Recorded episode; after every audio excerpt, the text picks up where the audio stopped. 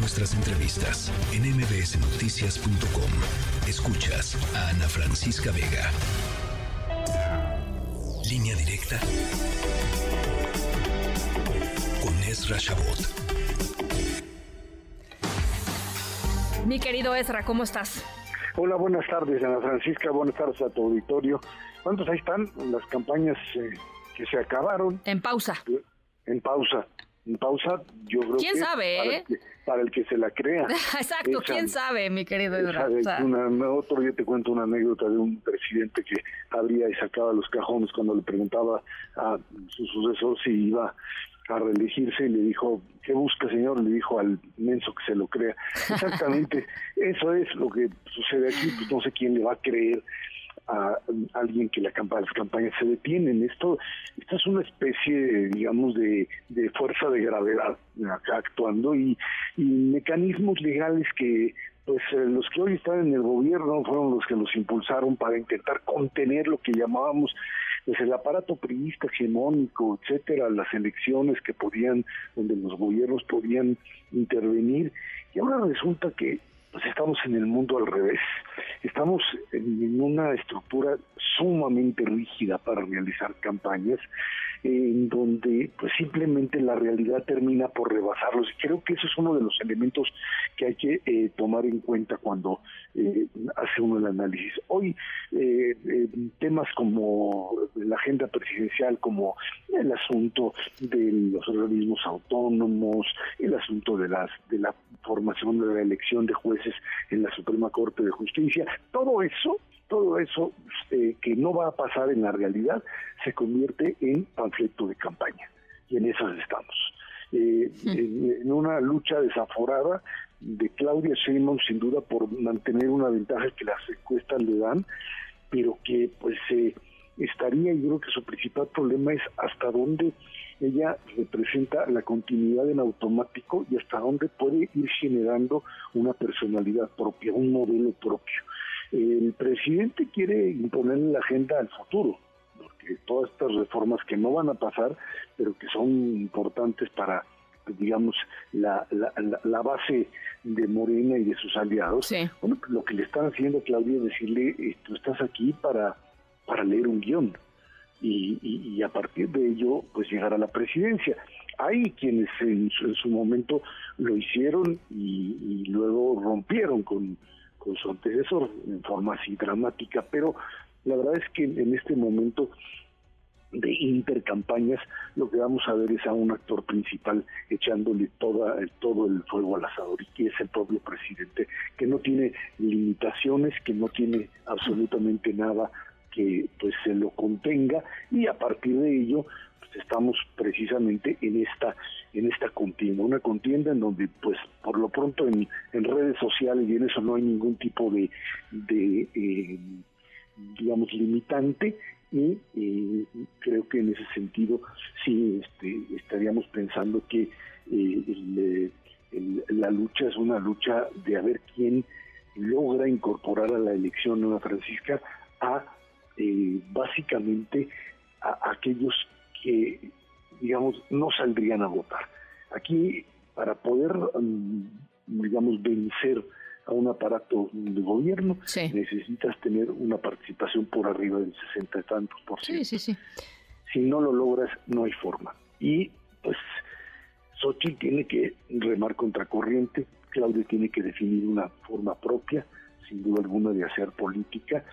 Y bueno, pues en medio estamos en esta en esta lucha de agenda, una lucha de agendas con altos niveles de violencia en todos los sentidos. Yo creo que ese es el otro elemento ahí presente y que actúa. Ahí sí no lo detiene absolutamente nadie, ¿no? La, la, violencia, los eh, los grupos de crimen organizado, Ana Francisca, que siguen operando y operan políticamente, fundamentalmente en las partes bajas del aparato político. En, algunos casos llegan hasta los gobernadores, pero por lo pronto han ido ampliando su, su espectro y tienen ahí también un factor importante pues mover mover el voto en uno o en otro sentido. Lo, lo- que lo que es digo lo que es muy claro es que eh, digamos la la eh, que el presidente López Obrador eh, haya decidido poner sobre la mesa estos distintos temas. No sabemos cuántas iniciativas, ¿no? Cada día cambia de número de iniciativas que va a presentar el 5 de febrero. Em, pero pues como lo, hemos venido platicando, Ezra, es simple y sencillamente para que se siga hablando sobre los, a los, sobre los temas que a él le importan, sobre el contraste que ve con la, oposición, o que hay, no es que lo vea, con el contraste que hay con la oposición para que los pueda seguir acusando, digamos, de frenarles la, la, carrera o, la, em, el, el, rumbo, digamos, de la, de la cuarta transformación porque no quieren aceptar sus, sus reformas y para que no se hable de las cosas que verdaderamente están ahí este, pues, en el día a día de la gente, Ezra. Pues sí, eh, de alguna forma hay que entender que lo que está construyendo López Obrador, lo que construyó en estos cinco años, es un verdadero muro, un muro muy efectivo, un muro político, digamos, efectivo en contra de, de, la, de una realidad pues que uno supondría tendría o, o podría tendría que afectarlo, rebasarlo el tema de violencia, el tema de, corrupción, el tema de, enorme incapacidad, de proyectos que no no funcionan, porque pues se, hicieron todos al aventón y porque había que inaugurar y entonces el tren Maya se atora y entonces la, la refinería no funciona. Y entonces dice, pero no le pasa nada, porque logró construir en, la, en el propio relato un muro lo suficientemente poderoso como para que su base social, y además una buena parte de la población lo sigan viendo a él y por lo pronto digamos a su sucesora como la garantía de una continuidad que a veces uno no entiende pero que está ahí presente sin duda alguna como parte de este éxito político de un líder social que llega a la presidencia y que finalmente pues más allá de eh, digamos, eh, abusos o destrucción de instituciones democráticas, ha logrado generar un consenso que trata de mantenerlo. Hasta dónde la, pues la ola ciudadana puede romper con eso, no lo sé.